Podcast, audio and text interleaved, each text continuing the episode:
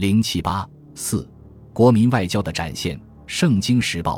于三月二十五日发表社论《中俄会议观》，集中批评俄人对华的蛮横态度。该报认为，苏俄驻兵蒙古毫无情理，应立时完全撤退，以使中俄邦交之接近。因为外蒙向来是中国领土的一部分，这一点毫无疑义，何用声明？至于苏俄指责中国袒护白党，更是荒谬绝伦之议论。原因是，无论事实上白党已无活动之余地，即令白党蠢然有所活动，而以中国现实兵力制止彼备，尚觉绰然有余，何用俄人过虑？苏俄只不过允许中国以中国资本赎还中东铁路，其他就条约之废止、俄蒙密约之存在，都未获真正解决。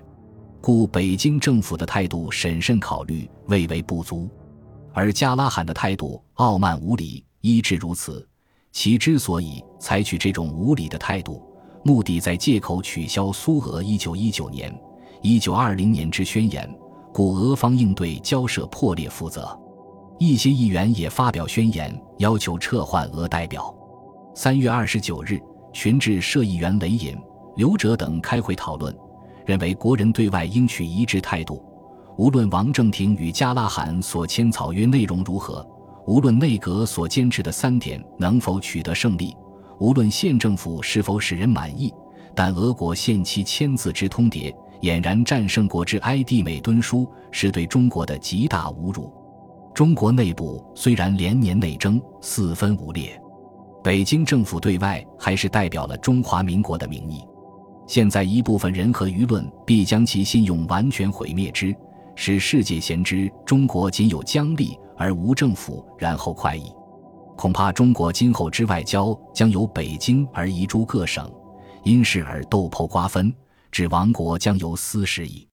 一致主张通电中央，请求向苏俄政府提出撤换加拉罕的要求，另派代表继续开议。由于苏俄在中俄交涉中持强硬立场。而中国外交部则通过各种渠道寻求各界对政府的谅解。中国一部分人士对于加拉罕的态度产生反感。三月二十八日，北京学生联合会发表宣言，表示中国政府固然对中俄交涉破裂负有责任，而俄代表限期签字以大失国际利益。此外，对俄方坚持保留俄蒙密约和移交俄国教堂地产的立场，他们表示遗憾。他们希望。俄代表千万不可误会者，无人对于中国之督促，并非为俄人之后援，乃希望中俄两国早日恢复邦交，而两国国民早日得其亲善携手之利益也。一些地方团体也发表宣言，表明自己的态度。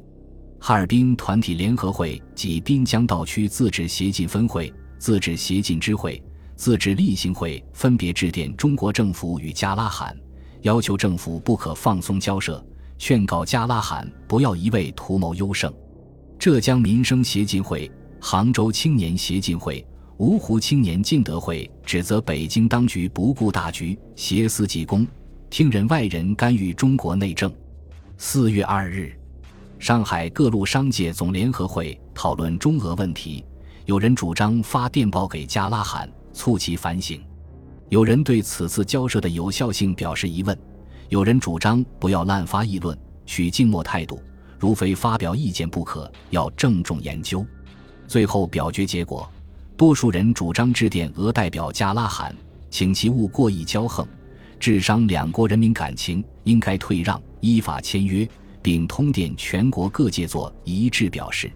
四月一日，中国对俄发出最后召会。表示对于内阁所坚持的三点，可以王家草案为基础而加以修正，只需附加换文声明即可签字。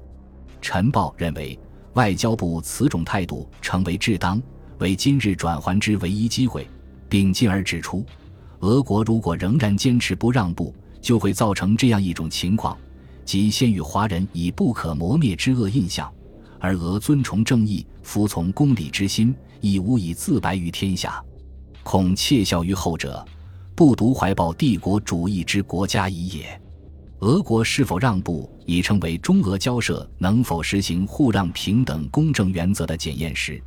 俄国是否有诚意在此一举。俄若一味以外交上之空言来相结则，则无柴同情于苏俄者，亦不能不怀疑苏俄之诚意矣。愿苏俄政治家其三省之。加拉罕对于这个召会始终不做公开答复。俄国试图利用中国知识分子和部分舆论界对俄的好感，以及吴佩孚等姜立的签约主张，给政府施加压力，迫使中国方面做出让步。所以，苏俄表面上始终持强硬态度，而暗中则多方活动，积极进行局部接洽。苏俄派鲍罗廷联系广东当局，派达夫金、伊万诺夫与奉天当局接洽；而对于新疆、俄局部通商条约也加紧进行。与此同时，日俄交涉也在不间断地进行，其目的都是为了向北京政府施加压力，迫使其让步。以便保留更多的苏俄在华利益，北京政府则一面积极与加拉罕接洽，解释政府立场，一面派驻莫斯科代表李佳奥与莫斯科政府直接交涉。对于各地将立，则派人疏通解释。在这种情形下，苏俄代表团派达夫金回国报告中俄交涉全过程，请示最后的办法。莫斯科政府也派出陆军次长安德诺夫来华调查情况。